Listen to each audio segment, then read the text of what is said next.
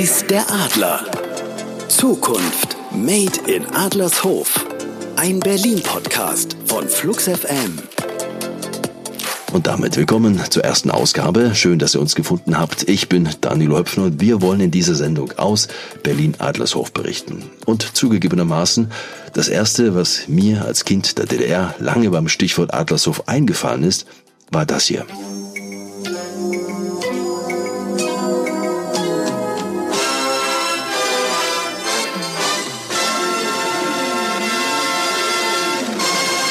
Okay, um fair zu bleiben, es war nicht nur die aktuelle Kamera des DDR-Fernsehens, die für Adlershof stand, sondern auch das hier.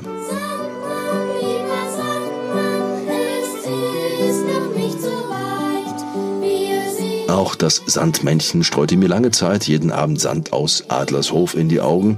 Gerade für viele Ostdeutsche ist Adlershof verbunden mit dem Standort des DDR-Fernsehens. Und ja, auch heute noch kommen viele TV-Großproduktionen aus Adlershof. Fast jede zweite ARD-Talkshow oder auch viele Privatfernseh-Großevents, wie zum Beispiel The Voice of Germany oder Late Night Berlin.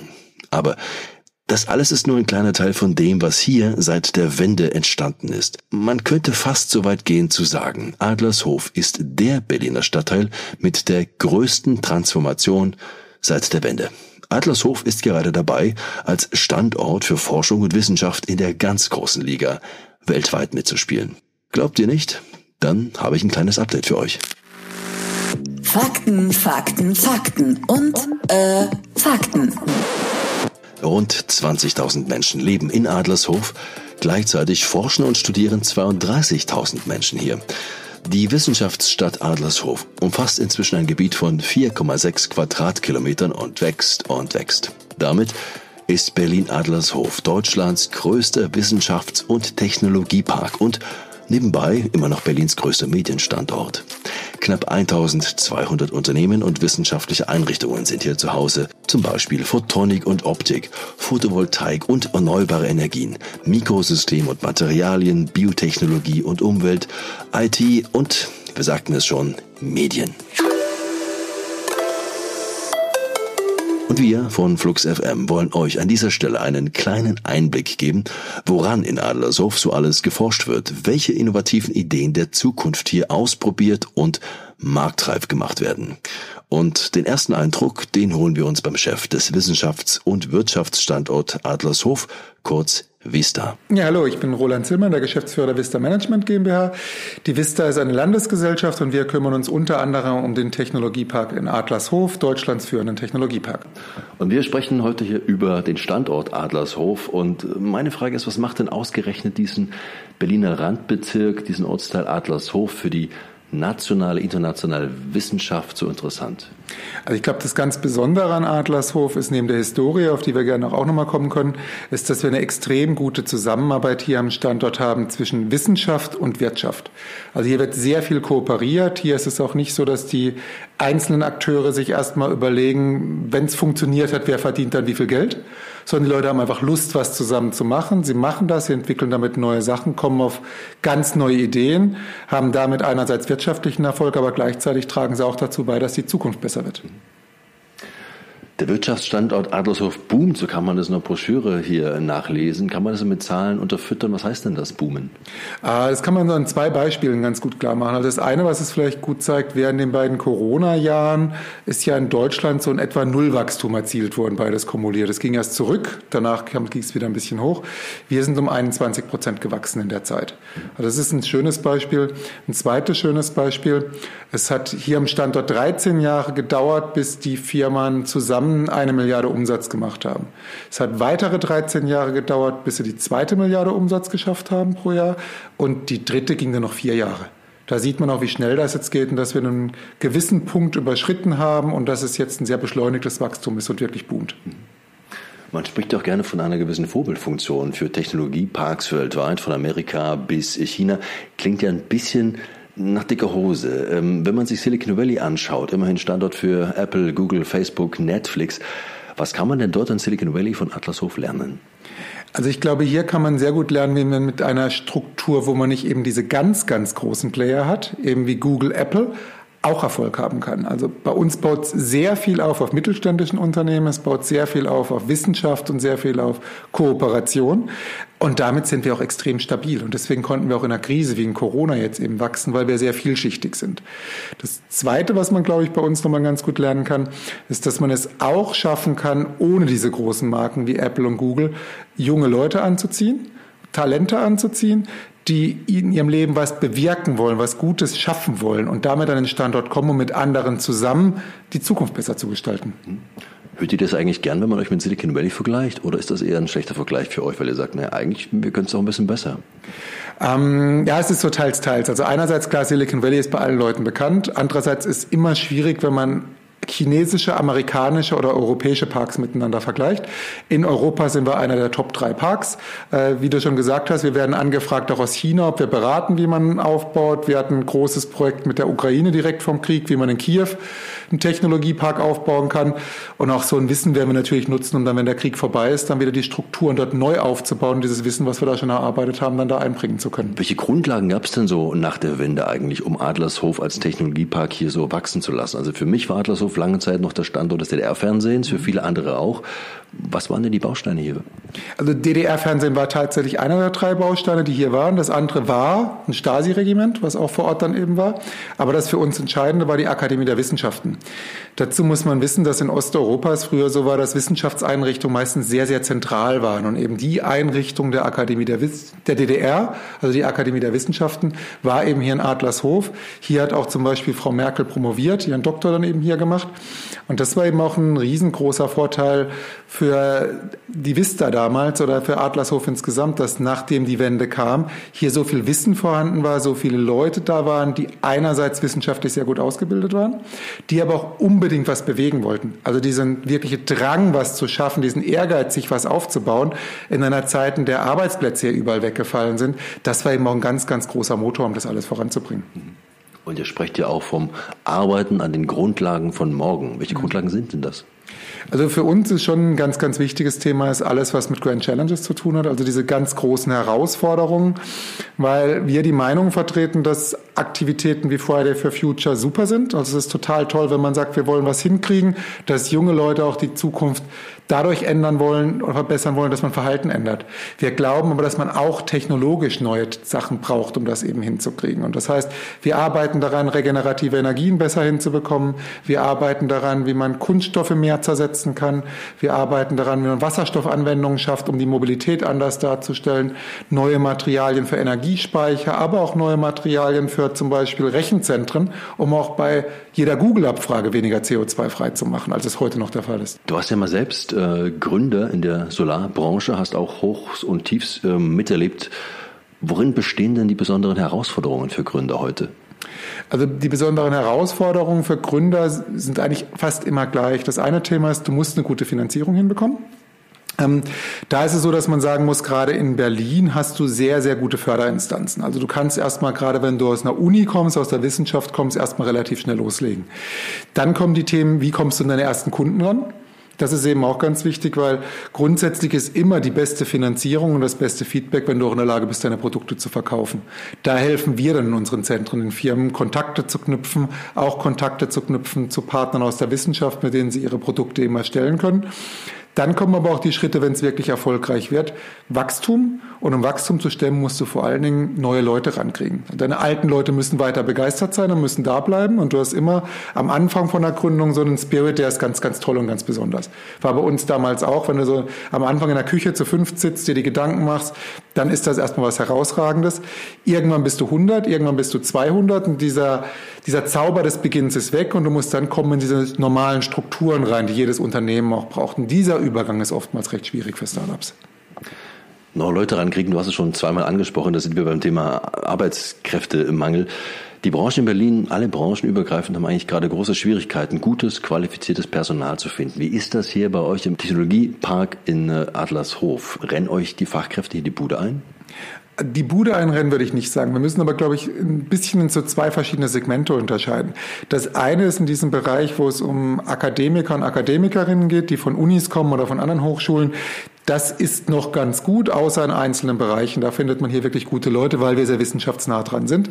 Viel schwieriger ist es in dem Bereich, wo es um Nicht-Akademiker, Nicht-Akademikerinnen geht. Also Fachkräfte oder auch Mitarbeiter in Produktionen drin. Da merkt man, dass es deutlich schwieriger inzwischen ist, Leute zu bekommen. Und da, ich meine, das merkt jeder von uns ja auch im Privaten, dass in Restaurants nicht mehr genug Personal da sind, dass in Hotels nicht mehr genug Personal da sind. Das trifft dann auch einen Technologiepark, das ist ganz klar. In dem Bereich wirklich studierte Leute sind wir aber noch im Vergleich zu vielen anderen Regionen sehr gut aufgestellt. Mhm. Ihr wollt ja auch an die international qualifizierten äh, Leute ran. Du hast es schon mal angedeutet, da muss man auch die Aufenthaltsqualität des Standortes in Adlershof doch etwas verbessern. Also ein Ausgeviertel ist das bisher ja nicht. Was fehlt denn hier auch vielleicht noch seitens des Bezirkes, was getan werden müsste? Also klar ist dieses Thema, dieses Ausgehviertel ist es noch nicht so stark, zumindest nicht für junge Leute, wobei auch da hat sich in den letzten zehn Jahren schon sehr, sehr viel getan. Wir haben auch viele Sporteinrichtungen da, äh, haben auch das beste digitale Netz, was im Umkreis von 1000 Kilometern ist, hier vor Ort, was für viele wichtig ist. Wir haben ein 5G-Campus-Netz, wo neue Sachen ausprobiert werden können. Das ist auch da. Wir haben auch Wohnen da. Was sicherlich noch so ein bisschen fehlt, ist dieser Coolness-Effekt dass es dann auch so ein bisschen cooler ist, insgesamt da zu sein, dass wir das noch ein bisschen hinkriegen. Was könnte denn das sein? Ja, das sind so ganz einfache Sachen wie, wir haben zum Beispiel jetzt keinen Starbucks da, was in Mitte daneben da wäre. Wir haben keinen Club da oder keine Bar da, in dem man abends was machen kann. Wir haben inzwischen Restaurants, die sind da. Wir sprechen auch mit Akteuren, das wird sich sicherlich in den nächsten Jahren noch weiter verbessern, dass da immer mehr noch Gastronomie dann eben herkommt.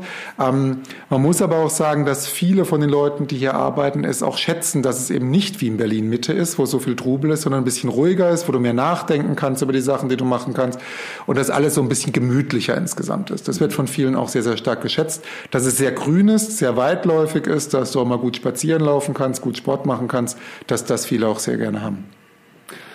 Wirtschaft und Berlin, das war in der Vergangenheit nicht immer eine ganz so einfache äh, Liaison. Gerade die Berliner Verwaltung steht und stand immer wieder in der Kritik. Nach deiner Einschätzung, weiß denn der Senat um die Bedeutung dieses Standortes hier für die Stadt? Ist man sich bewusst, was man hier hat? Also fühlt ihr euch auch genügend gebauchpinselt?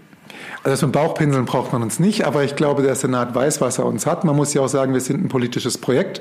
Wir haben ja auch einen Aufsichtsrat als Vista Management, in dem aktuell vier Staatssekretäre oder Staatssekretärinnen drin sitzen, wo es also wirklich dann auch ressortübergreifend Entscheidungen mitgetroffen werden. Und dem Senat ist, glaube ich, sehr bewusst, was er an uns hat. Und ich glaube auch, dass gerade in den letzten fünf Jahren auch das Bewusstsein gestiegen ist, wie wichtig Wissenschaft ist für eine Stadt, wie wichtig dieses Thema Wissenstransfer ist, weil das eben diese wissensbasierte Arbeitsplätze auch bringt, aber auch das Image einer Stadt mit beeinflussen kann, damit es nicht mehr nur einfach cool ist und laut ist und Party ist, sondern eben auch diese Ernsthaftigkeit, die Seriosität, die eben auch mit zu einer Metropole dazugehört, dass die auch wichtig ist, dass die vorhanden sein muss. Wenn man sich eure Informationen anschaut, eure Broschüren, eure Webseiten, eure Materialien, es gibt einen Begriff, der glänzt immer wieder durch, das Grand Challenge Zentrum. Man hat den Eindruck, da entsteht was Großes. Was kommt da? Also grundsätzlich arbeiten wir schon länger an Grand Challenges oder viele Akteure hier vor Ort arbeiten daran. Wir wollen aber noch zusätzlich ein Zentrum bauen, ein wirklich großes Gebäude, in dem wir interdisziplinär an den Grand Challenges arbeiten wollen. Dieses Zentrum soll zum einen natürlich ein Leuchtturm sein, damit wir allen Außenstehenden auch zeigen, hey, hier passiert was Großes, wie du es gerade gesagt hast. Ein Zentrum, mit dem wir auch in der Lage sind, Leute auch international anzuziehen, die hierher kommen wollen zum Arbeiten und an denen wir die perfekten Rahmenbedingungen schaffen, dass junge junge Leute, mit erfahrenen Leute, kreative Leute, mit Ingenieuren gemeinsam, verschiedene Disziplinen in einem Maximum an Vielfalt, Diversität diese Aufgaben bewältigen können. Und dass es wirklich eher die sinnorientierten Leute anzieht, die sagen, ich möchte was erreichen in meinem Leben. Das ist das Thema. Ich möchte was bewirken, was Bedeutendes, dass die dann zu Hause finden, die perfekten Arbeitsbedingungen finden, um dann wirklich Lösungen für den Klimawandel, für Energiespeicherung, für Recycling oder für andere Themen zu finden. Mir ist aufgefallen, du trittst da durchaus auch mit der einen oder anderen politischen Forderung nach draußen, so etwa mit dem Zusammenwachsen von Berlin und äh, Brandenburg und die Entwicklung einer Hauptstadtregion. Ich frage mal ganz direkt, forderst du im Namen der Wissenschaft ein zweites Referendum, ein Zusammenwachsen von Berlin und Brandenburg? Du weißt, wie das erste Referendum ausgegangen ist? Mhm. Also fordere ich erstmal nicht. Und grundsätzlich, das ist, glaube ich, jetzt ein Thema, was für uns nicht so entscheidend ist. Wichtig ist aber, dass wir in den Köpfen die Grenze weg haben. Also in den Köpfen für viele Firmen ist es relativ egal, auf welcher Seite von der Grenze sind. Für die Wissenschaft ist es egal. Und auch für Talente ist es oftmals recht egal. Für Talente ist die Frage, wie schnell komme ich von A nach B? Ob ich da über eine Ländergrenze fahre, ist denen ja eigentlich recht egal. Ich habe früher mal in Pankow gewohnt und hier in Adlershof gearbeitet. Inzwischen wohne ich in Adlershof. Da bin ich über eine Stunde gefahren. Da kann ich jetzt auch in Cottbus wohnen komme ich mit dem Zug auch in einer Stunde her. Also da ist es nicht so entscheidend, wo ich dann eben genau bin. Wichtig ist, dass wir die Stärken von beiden Regionen, die Stärken von Brandenburg und die Stärke von Berlin zusammenkriegen, weil unser Anspruch ist es nicht, zu sagen, wir sind in Adlershof und wir wollen die Berliner Stadtmeisterschaften jedes Jahr gewinnen. Das ist nicht das Thema. Es ist auch nicht das Thema, wenn du der größte europäische Technologiepark bist, zu sagen, wir wollen deutscher Meister werden, um mit Fußball zu sprechen. Wir wollen Champions League mitspielen. Und Champions League werde ich eben viel besser mitspielen können, wenn ich es als Hauptstadtregion begreife und wenn ich Brandenburg mitdenke und mitnutze, als wenn ich das ganz alleine mache. Roland Zielmann war das, Chef der Vista. Weshalb es sich lohnt, immer wieder in Wissenschaft zu investieren, das bezeugen nicht zuletzt die globalen Ereignisse. Beim schweren Erdbeben in der Türkei und in Syrien vor wenigen Wochen kamen nach bisherigen Angaben über 50.000 Menschen ums Leben.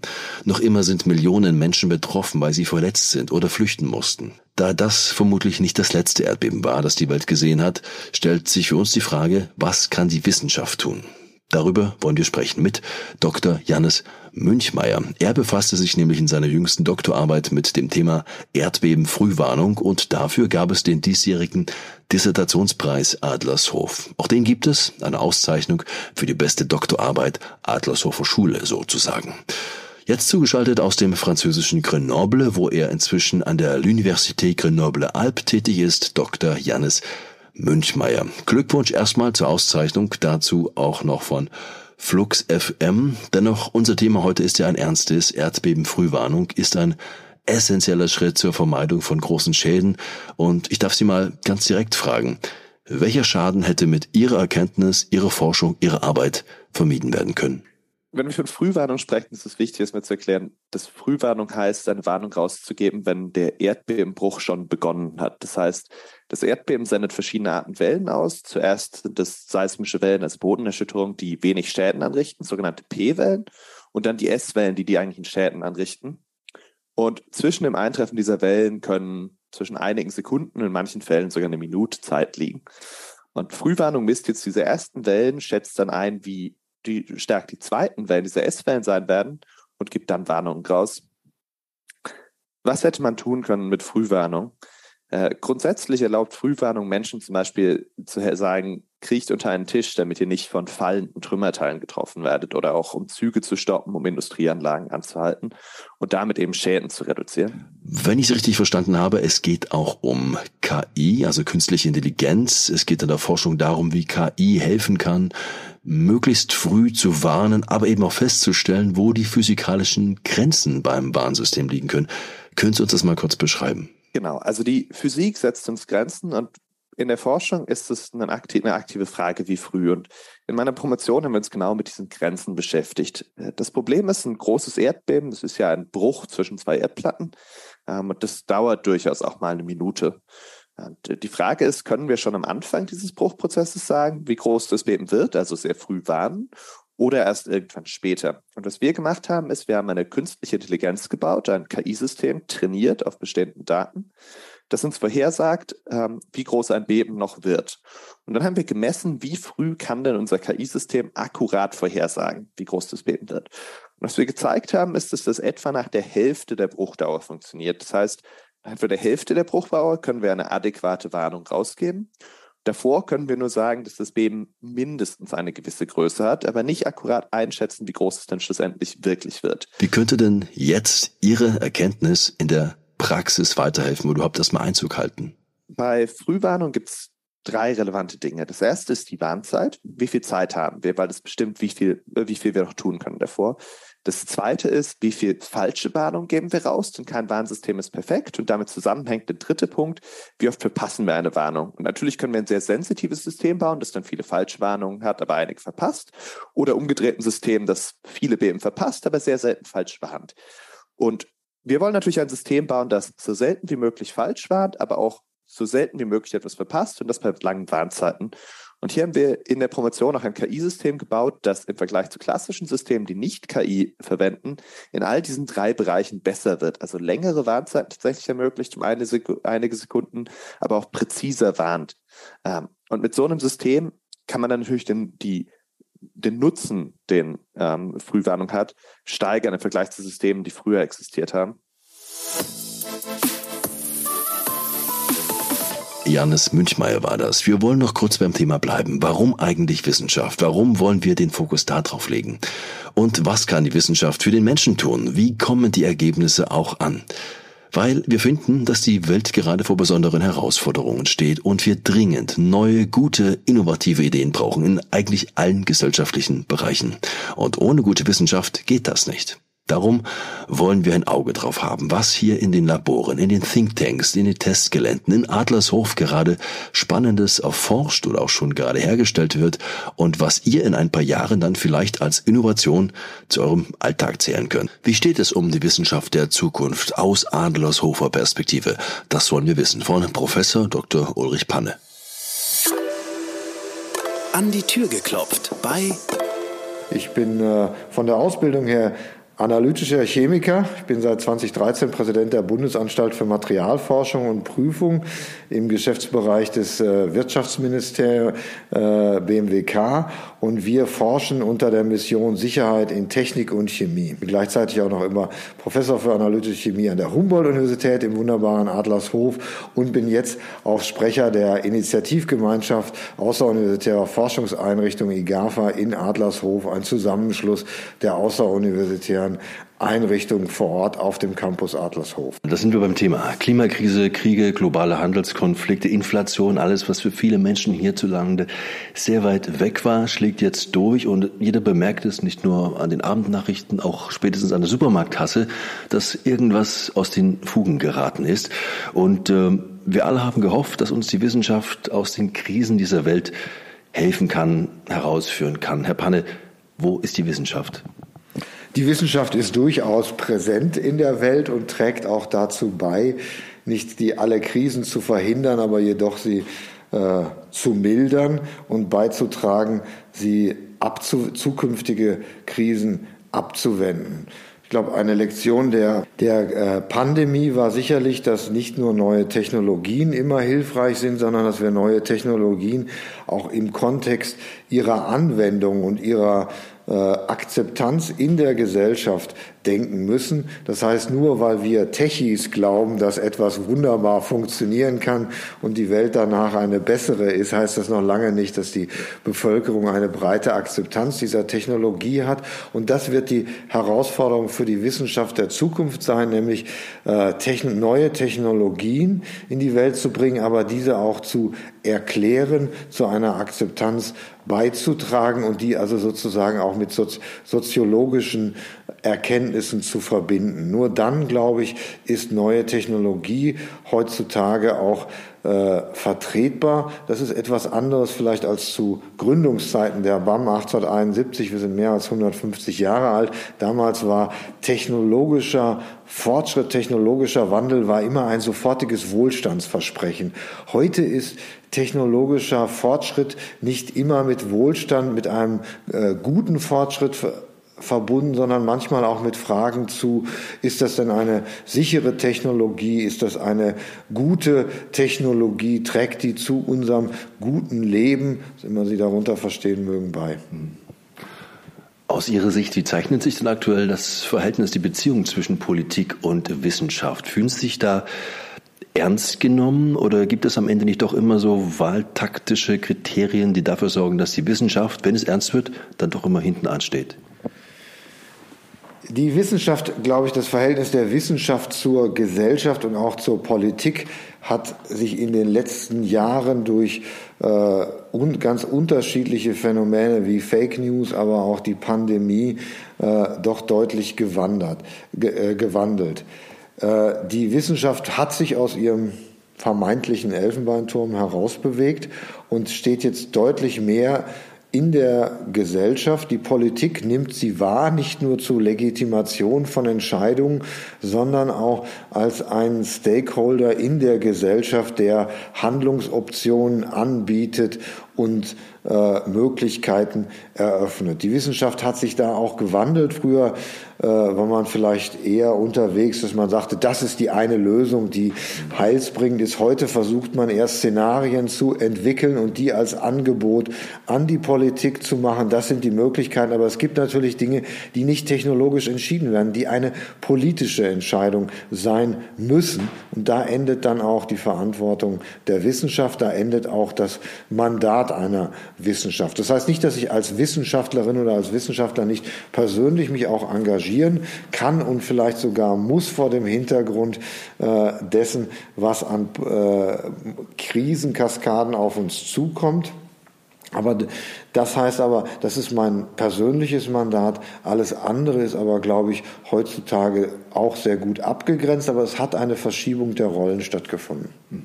Wenn Sie von der Verschiebung der Rollen sprechen, woher kommt denn Ihrer Meinung nach diese zunehmende Wissenschaftsfeindlichkeit, die wir an vielen Stellen der Gesellschaft doch bemerken, Stichwort äh, Covid, dass anerkannte Wissenschaftler und deren Forschung in Frage gestellt werden und gleichzeitig Verschwörungsmythen im Netz man Vertrauen schenkt. Das haben wir ja durchaus immer wieder gesehen. Woher kommt das und was ist denn nach Ihrer Wahrnehmung da gesellschaftlich aus den Fugen geraten, dass das passieren konnte? Also Desinformation zu wissenschaftlichen Fakten ist glaube ich, nichts Neues. Das ist seit, äh, seitdem die Diskussion, ob die Erde eine Scheibe oder Kugel ist, schon vorhanden. Die Frage ist nur, mit welcher Geschwindigkeit und auch mit welcher gezielten Intention heute Desinformation eingesetzt wird. Die Pandemie hat ja gezeigt, und das, das ist für die, für die Bürgerinnen und Bürger vielleicht manchmal auch schwer zu akzeptieren, dass Wissenschaft ja in sich selbst hinterfragend ist. Und diesen Prozess des konstanten Hinterfragen der eigenen Erkenntnisse führt manchmal natürlich dazu, dass äh, man konfrontiert wird, wisst ihr es jetzt oder wisst ihr es nicht? Und dazu kann man immer nur sagen, wir wissen bestimmte Dinge zu einem Zeitpunkt und wir haben die Hoffnung, vielleicht äh, in der Zukunft noch mehr zu wissen. Aber das ist, glaube ich, das Wichtige heute zu sagen, das wissen wir mit fester Gewissheit. Das ist etwas Unsichereres, das vermuten wir, aber das gehört zu einer modernen äh, wissenschaftlichen Politikberatung oder auch einem modernen wissenschaftlichen Dialog zwischen Wissenschaft und Gesellschaft einfach dazu. Herr Brandner, zum Schluss ein Blick in die Zukunft. Junge Menschen heute lesen viel weniger, sie lesen anders, nicht weil sie dümmer sind, sondern weil sich das Mediennutzungsverhalten verändert. Es gibt immer kürzere Informationen, längere Texte werden immer seltener oder gemieden. Es muss alles ins TikTok-Format passen. Wie optimistisch oder wie skeptisch sind Sie denn, was eine neue Generation Wissenschaftler angeht? Schaffen die das? Da sehen Sie mich sehr optimistisch. Tradiert sind alle älteren Menschen wie ich immer skeptisch gegenüber den Jüngeren. Das hat sich, hat sich seit Goethes Zeiten oder äh, äh, seit den alten Griechen nicht geändert. Aber die Welt ist eine andere und die braucht auch andere Antworten. Und ich habe großes Vertrauen, dass, äh, dass die nächste Generation auch in der Wissenschaft noch viel erfolgreicher sein wird, was äh, viel erfolgreicher sein kann als die Generation, die Boomer, wie meine Kinder sagen würden, zu der ich gehöre und deren Fehler sie leider auch ein bisschen ausbaden müssen. Und äh, insoweit sehen sie mich sehr optimistisch für eine Zukunft, die Wissenschaft auch mit der Einsicht verbindet, dass die Gesellschaft Wissenschaft braucht, aber auch akzeptieren muss und wir Wissenschaft gut erklären müssen. Ulrich Panne war das. Und ja, wir sind uns bewusst, das waren jetzt drei Männer zum Start. Und nein, das ist nicht das Bild der Wissenschaft von heute. Das ist viel weiblicher, viel diverser, als es manchmal aussieht. Und auch ich gelobe Besserung an dieser Stelle. Weiblicher wird's dann in der nächsten Ausgabe von Weiß der Adler. Fest versprochen, dann bei uns unter anderem zu Gast Nina Heine. Sie ist Gründerin von Shit to Power. Ihr habt richtig gehört. Sie wird uns berichten, wie man in Zukunft aus Kläranlagen Kraftwerke macht. Innovation Made in Berlin Adlershof. Ab jetzt einmal pro Monat zu hören in Weiß der Adler von Flux FM. Folgt uns, abonniert uns, hört uns. Bis zum nächsten Mal. Vertrauen wir der Wissenschaft. Tschüss, sagt Danilo Höpfner. Weiß der Adler. Zukunft Made in Adlershof. Ein Berlin-Podcast von Flux FM. Freundlich unterstützt von der Vista Management GmbH Weitere Infos und Episoden auf fluxfm.de.